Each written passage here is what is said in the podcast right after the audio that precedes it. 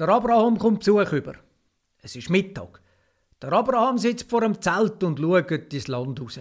Da sieht er drei Männer. Schnell steht er auf und geht ihnen entgegen. Willkommen, willkommen, sind meine Gäste. Kommt, sitzt in den Schatten, ruft euch ein bisschen aus und stärkt euch, äh, bevor ihr weitergeht.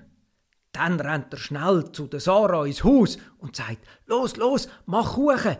Und seine Knechte ruft er, schlachtet das Kalb und macht einen feinen Braten. Er selber geht Milch und Butter holen und bedient die fremden Gäste. Aber wer sind sie? Der Abraham wagt nicht zu fragen. Wo die drei gegessen haben, sagt einer von ihnen, Abraham, wo ist Sarah, deine Frau? Sie ist drinnen, sagt der Abraham. Woher hat der Fremde gewusst, wie seine Frau heißt? Los einmal, sagt der Fremde, ich habe eine gute Nachricht für dich. Das nächste Jahr wird Sarah ein Bübli haben. Am Abraham verschlägt gerade die Sprache. Woher weiß der jetzt das? Und was würde Sarah sagen, wenn sie es hört?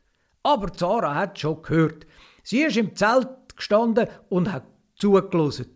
Was? sagt sie zu sich selber und lacht leislich. ich soll ein Kind bekommen.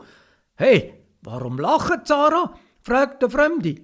Traut sie denn Gott nicht zu, dass er ihr ein Kind schenken kann?